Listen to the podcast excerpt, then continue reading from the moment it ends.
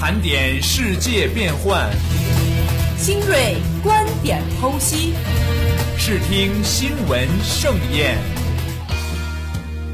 学生视角听遍风云。欢迎进入盘点新视听。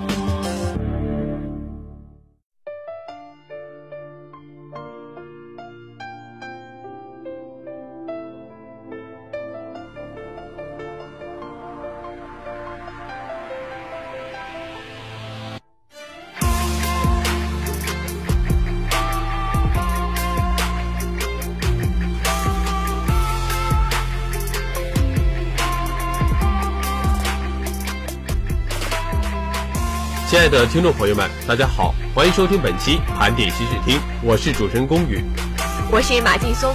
那么在本期节目中，我们将一起为大家盘点近期的部分热点资讯。哎呀，龚宇啊，你知不知道，在上个周啊，我们的习大大可以说是非常的忙碌了。是的，那么据我了解啊，习近平主席在出席了巴黎气候大会之后，同时还访问了津巴布韦和南非，并主持了中非合作论坛峰会等一系列的事务。可以说，习近平主席在这一周的时间里，访问了很多国家，并主持了很多的国际大事。那么接下来呢，我们就一起走进习大大这过去的一周。那么首先关注的是习大大出席的巴黎气候大会。那么，在上周的十一月二十九日，国家主席习近平抵达法国首都巴黎，应法兰西共和国总统奥朗德和气候变化巴黎大会主席法比尤斯邀请，出席气候变化巴黎大会开幕活动。同来自一百五十多个国家的领导人一道，共同商讨气候治理大计。那么接下来呢，我们就一起看一看这个气候变化巴黎大会究竟讨论了些什么问题。那么第一个呢，就是气候变化是人类面临的共同挑战。应对气候变化呢，也是人类共同的事业。在联合国气候变化框架公约生效的二十多年以来啊，在各方面的共同努力下，全球应对气候变化的工作取得了一定的积极的进展。当然啊，也走过了许多并不平坦的艰苦历程。全球气候谈判历时弥久，艰苦卓绝，如今在巴黎又迎来了新的节点。是的，作为发展中大国和世界第二大经济体的领导人，中国国家主席习近平在大会开幕式上发表了题为“携手构建合作共赢、公平合理的气候变化治理机制”的重要讲话，为巴黎协议谈判提供了强大的政治驱动力。那么，习主席在讲话中呢，对巴黎协定的达成明确提出了中国的主张，有利于实现公约目的，引领绿色发展。有利于凝聚全球力量，鼓励广泛参与；有利于加大投入，强化行动保障；有利于照顾各国国情，讲求务实有效。这四个有利于啊，展现了中国领导人推动各方解决谈判分歧的政治智慧，以及推动达成协议的坚定决心。这代表了发展中国家的声音。是的，随着世界经济的不断发展，综合国力的不断增强，发展中的国家的综合实力也是不容世界小觑的。那么此次巴黎大会，呃，聚集了一百五十多个国家共同参与，那么这是一个世界性的大事。哎，没错，是的。那么有一百五十个国家，尤其是发展中国家占主要目的的这样一个气候性的大会，是有关世界综合利益的一次性盛会。没错啊，从这里我们可以看出，巴黎大会应当摒弃零和博弈的狭隘思维，推动各国，尤其是发达国家多一点分享，多一点担当，多一点互利共赢。习主席的讲话给人以启迪，为国际社会深入思考和探索未来全球治理模式，推动人类命运共同体建立，贡献了中国智慧。是的，中国在此次大会中起到了一个重要的作用。那么，各国领导人在巴黎大会上说了什么呢？那么，协议不应只是美好的承诺。本次气候变化大会需达成一份严格控制温室气体排放的历史性协议，并明确2020年后国际社会如何分担相关责任。各国领导人在发言中分别表达了对巴黎协议的期待，全面、公平、有效是其中的关键内涵。的确是这样。俄罗斯总统普京呢，在大会发言时说，新的气候协定应当基于联合国气候变化框架公约，具有法律约束力，能够约束发达国家和其他各国。它的落实应得到发达国家和发展中国家的共同参与。是的，同样，美国总统奥巴马表示，美国是世界最大的经济体，美国认识到自身对造成气候变化的作用，有责任加以应对。他认为啊，可以建立一个透明的系统，以督促相关国家履行承诺。并向目前尚无能力减排的国家提供一定的支持，这也是美国作为一个最大经济体的一个责任和义务。是的，那么我们再来看一下欧盟委员会主席是怎么说的。他说：“仅有各国美好的承诺是不够的，世界需要一份有约束力、有力度、可持续的气候协议。这份协议应当着眼于发展低碳经济的长期规划，对协议执行情况应定期检查。”那么我接下来看亚洲的一个国家日本。日本首相安倍晋三认为，京都议定书的签订并未能阻止全球平均气温的逐年升高，应建立新的国际框架，推动发达国家与发展中国家一起行动。他希望巴黎协议不仅能包括长期目标，还有一个审核国家自主贡献的共同机制。没错，同样，巴西总统罗塞夫也希望在未来达成的新的气候协定应当具有法律约束力。而不仅仅是各方美好的愿望的简单的一个总结。这一新的协议应当包括各方如何应对全球气候变暖这一挑战的具体承诺和实现路径。那么最后一个是来自印度总理莫迪在发言中强调气候正义这一主张，主张发展发展中国家应该拥有足够的空间进行发展，发达国家和地区则应根据历史责任，在二零二零年前增强减排力度，并尽快落实对发展中国家的援助承诺。那么各国领导人在巴黎大会上都已经阐述了自己的主张和责任。那么全球气候变暖是一个很快的趋势，那么升温需刹车，那么如何刹车，脚踏实地是一个根本途径。没错，除了表达对巴黎协定的种种愿景，各国领导人还分别贡献了高层智慧，结合本国国情，就应对气候变化提出了技术性的应对措施，亮点频频。首先，让我们共同关注的是中国的措施是怎样的。那么，中国一直在应对气候变化领域和其他发展中国家互帮互助。中国国家主席习近平宣布，中国支持发展中国家应对气候变化挑战的新措施。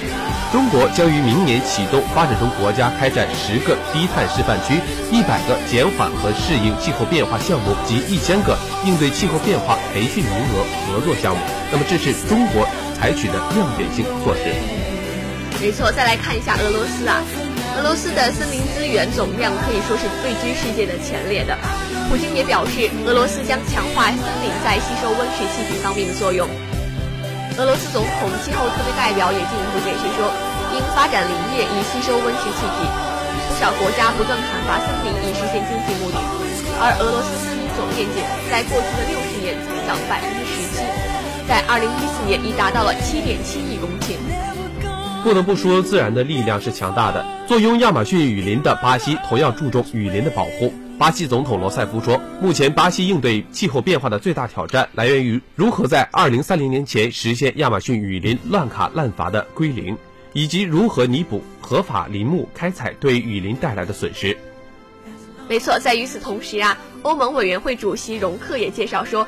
欧洲众多城市以及创新企业正致力于提高能源效率、开发可持续能源、推进能源转型，以期建立低碳和充满机遇的新世界。是的，同样，加拿大总理特鲁也认为，气候变化不仅是挑战，也是历史机遇，有利于发展基于清洁能源、绿色基础设施和绿色就业可持续的经济。加拿大政府将支持和发展低碳经济，引入先进的碳定价模式。是的，让我们再来关注一下日本。日本呢，拥有世界最先进的清洁能源应用技术。日本首相安倍晋三也在发言中表示，日本将通过节能领域的技术革新，为减排做出自己的贡献。日本在明年春季前制定能源和环境革新战略，加强氢气制取、储运和新一代蓄电池研发等革新技术的研发。是的，不难看出啊，各国领导人表达的是希望大会成功意愿。尽管各方核心分歧依然存在，但是共识也在逐渐增多。达成气候协议不应是零和博弈，而是共赢。好了一段好听的音乐，音乐过后，让我们继续盘点新视听。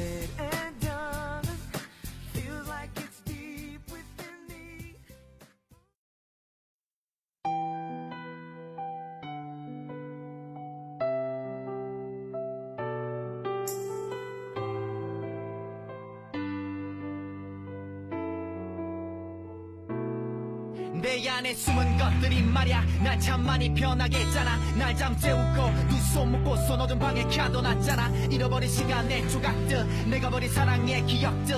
삭제되고 버려진 채 껍데기만 남았잖아. 아무것도 모른 채난 그저 소리쳤고 그저 그 기억뿐이지. 얼음처럼 차가웠던 내 맘도 차분하면 잊혀지겠지. 벗어나고 싶어 날 옥죄는 고통에서 누가 나를 꺼내줘. 이 상처로 가득한 내 영혼 속에서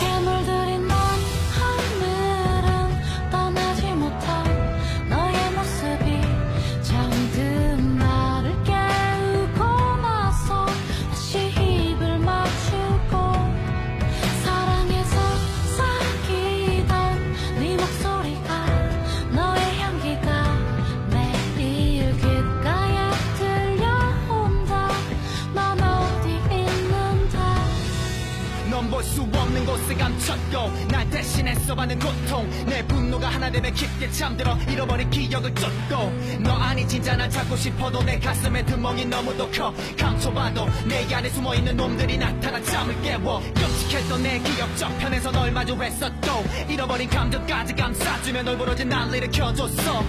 꼭 잡은 손 놓지 않으려. 악몽의 시간 깨끗이 지우려. 안간힘 쓰고 있어. 내가 날 가둬둔 이곳에서. 어둠을 걸어 너를 찾고 싶은데 널 만질 수도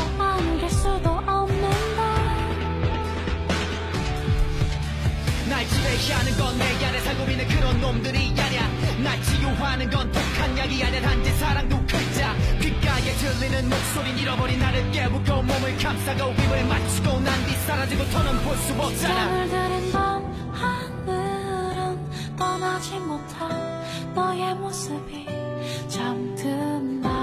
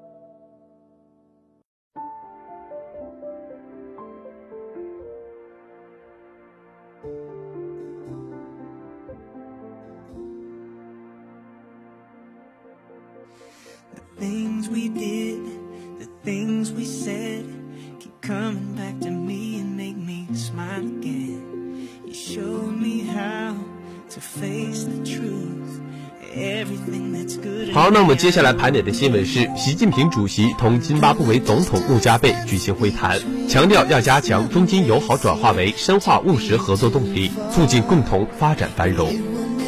那么，国家主席习近平在十二月一号在哈拉雷同津巴布韦总统穆加贝举行会谈，两国元首高度评价了中津传统友谊，共同规划未来两国发展关系，就深化务实合作达成重要共识。习近平在会谈中强调啊，东津两国不仅要做政治上的好朋友，还要做发展中的好伙伴。双方要将中津友好更多的转化为深化务实合作的动力，促进共同发展繁荣。是的，中国和津巴布韦一直处于一个友好的发展环节和发展目标。那么，指出中国和津巴布韦是真正的全天候朋友，中津传统友谊源远流长、历久弥坚，双方在各自发展过程中守望相助、精诚合作。中国永远不会忘记老朋友。此次访问津巴布韦啊，习近平主席就是为了巩固中津传统的友好，深化务实合作，推动两国关系迈上新的台阶，更好地造福两国的人民。同时啊，习近平还强调了中方将会继续秉持真实倾城的对非政策理念和正确义利观，同金方一道努力，把中金两国打造成平等相待、相互支持、互利共赢、共同发展的好伙伴、好朋友、好兄弟。是的，那么可以看出啊，中国同非洲的关系一向是很好的。那么中方将一如既往的支持津巴布韦维护主权、安全、发展权益，支持津巴布韦在国际和地区事务中发挥更大的作用。双方要保持高层交往、密切政党、立法机关、地方等交流，推动各领域合作全面发展。中方愿同金方就2030年可持续发展议程等重大问题加强协调和协作，密切在国际组织中配合，以维护发展中国家的正当利益，促进国际关系民主化。习近平指出，中国愿在发展道路上同非洲国家砥砺前进，相互帮助。期待在即将举行的中非合作论坛约翰内斯堡峰会上，同非洲朋友共商中非关系发展大计，共创中非友好合作美好未来，在中非友好合作史上树立新的里程碑。是的，通过习近平此次访问津巴布韦，穆加贝表示热烈欢迎习近平总书记访问津巴布韦。金方高度赞赏中方始终对包括津巴布韦在内的非洲国家的深情相待，感谢中方长期以来给予金方的各方面宝贵帮助。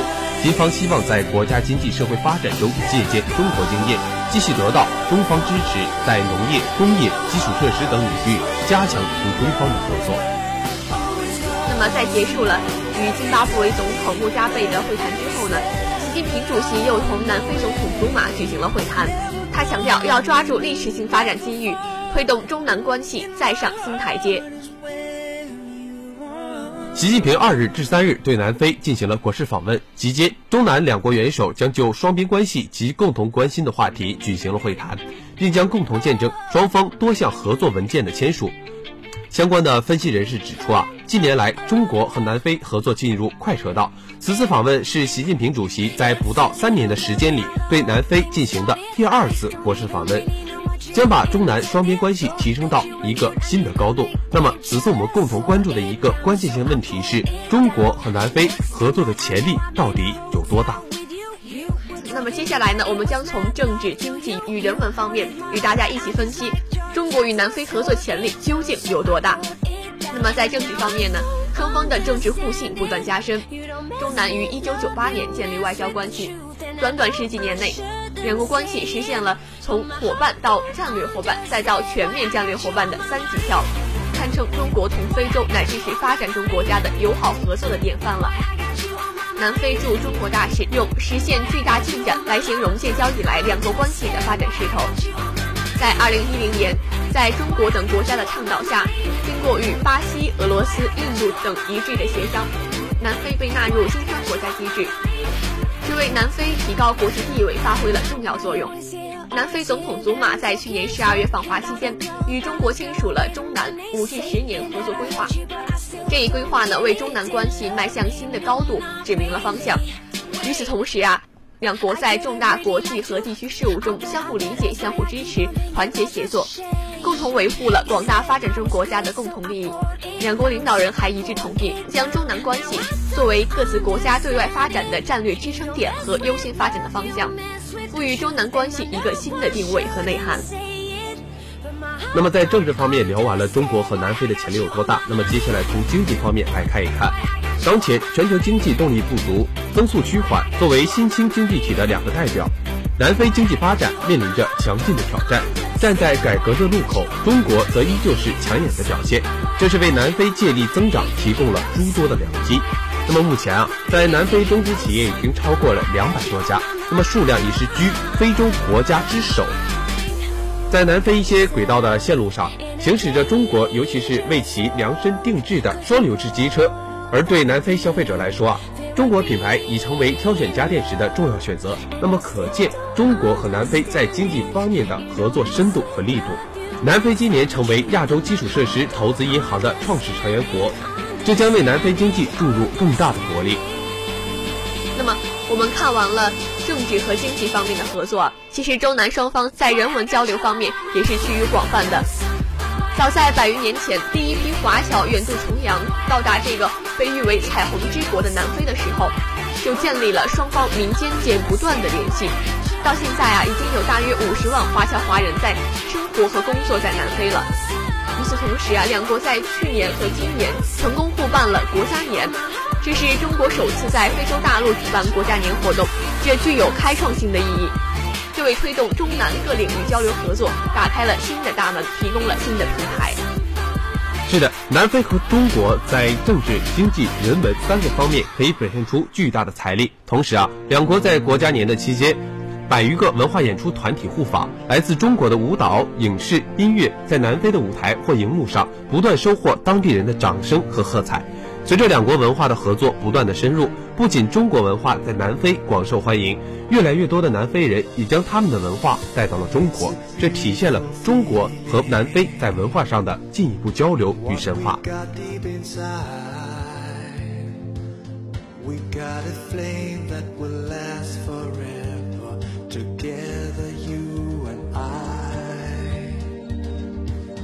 such a rush of emotion。There's no way we can push it away.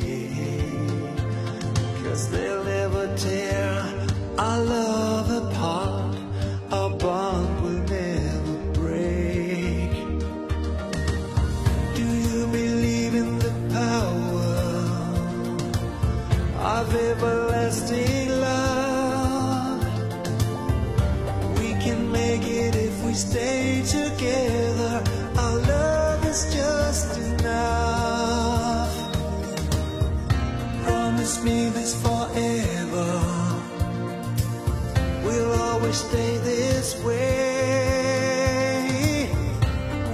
Stop.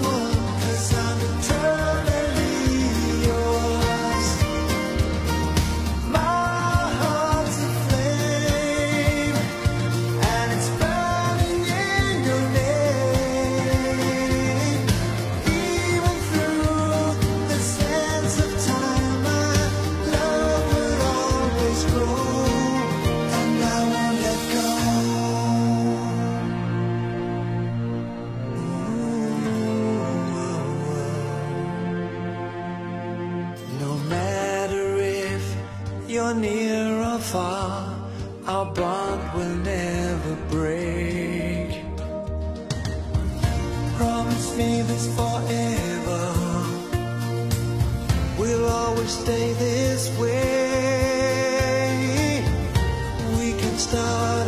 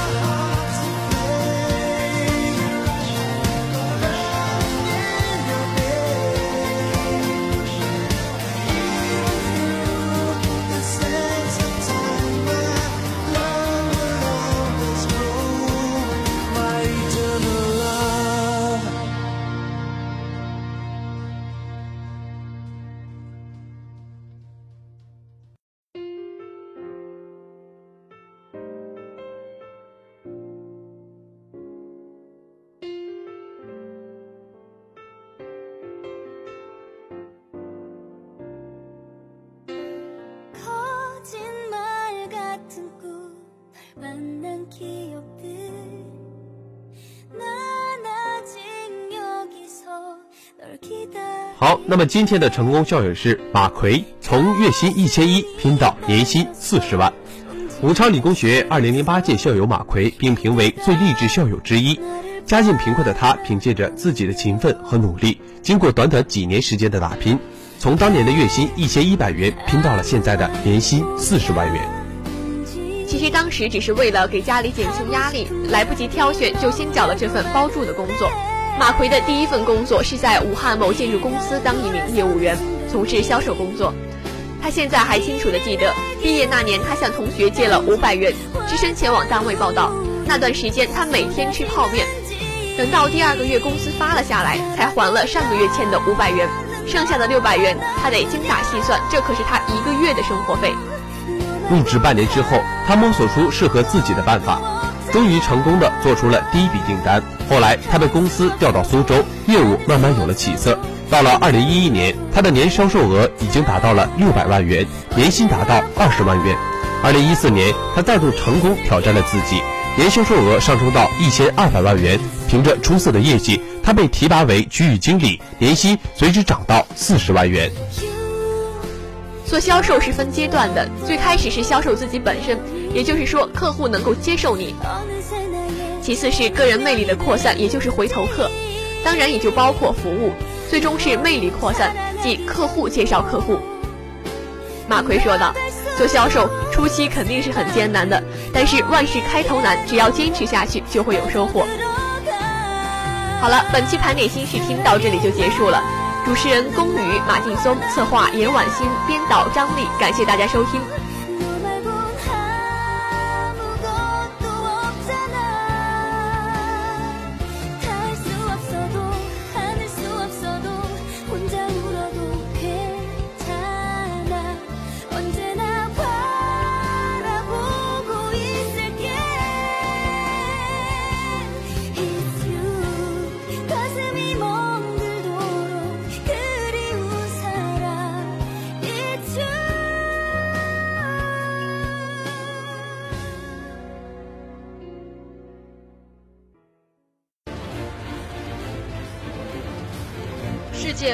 聚会，校园动态万千。以大学生的思维审视社会，以理工人的眼光看待校园。最独特的视角，最犀利的态度，更多精彩尽在盘点新视听。